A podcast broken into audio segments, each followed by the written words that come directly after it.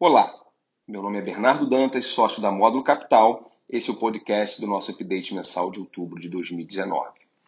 No mês de outubro, o fundo Módulo 1 FICFIA rendeu 2,23%, enquanto o retorno do IPCA mais o yield do IMAB 5+, foi de 0,28% e do Ibovespa mais 2,36%. No acumulado do ano, o fundo apresenta alta de 27,4%, comparado a 22% do índice. Em outubro, o Ibovespa atingiu a sua máxima histórica, superando os 108 mil pontos e fechou o mês em 107.200 pontos, como reflexo da aprovação final da nova Previdência no Senado, com uma economia esperada de 800 bilhões em 10 anos. 1,1 trilhão se considerarmos as medidas de combate a fraudes na Previdência, projeto de lei 2999 e a medida provisória 871. Adicionalmente, a melhora de alguns indicadores econômicos, como a geração de empregos, recuperação do varejo e do crédito, também contribuíram para a valorização das ações na bolsa e queda do risco país para 117 pontos, menor patamar desde 2013. Como já era esperado, o cupom reduziu a taxa básica de juros em 0,5% para 5% ao ano e sinalizou que o atual ciclo de afrouxamento de juros está perto do fim.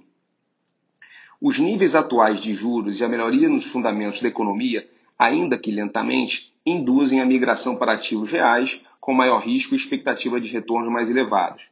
Nesse contexto, cabe destacar o expressivo acréscimo de investidores pessoas físicas na Bolsa, que saltou de 700 mil para mais de um milhão e meio em 2019. O número de ofertas de ações também apresenta importante crescimento.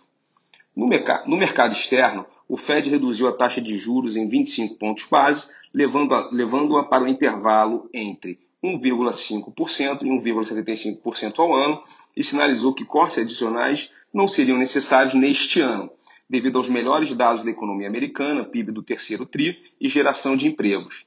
Sobre a guerra comercial, o humor positivo dos mercados foi reforçado pela suspensão de sobretaxas a alguns produtos chineses e a expectativa da assinatura nas próximas semanas de um acordo preliminar, fase 1, incluindo produtos agrícolas e industriais, serviços financeiros e questões relacionadas ao câmbio.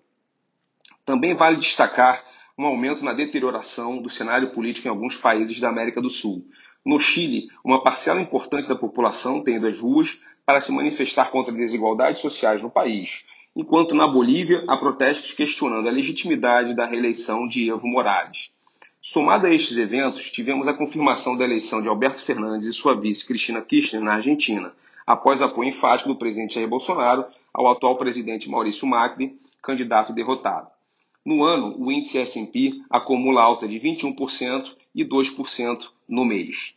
No fundo, os destaques positivos ficaram por conta dos setores de utilidades públicas, Equatorial e Coelce, e financeiros diversos, B3 e Bradesco, com contribuições de mais 1,1% e 0,9%, respectivamente. Do lado negativo, o único setor detrator foi consumo e varejo, via Varejo e Carrefour Brasil, com contribuição de menos 0,7%.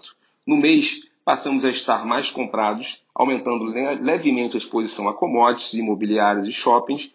Por outro lado, reduzimos também eh, de forma pouco relevante a nossa posição no setor de saúde. Muito obrigado e até o próximo podcast do nosso update mensal.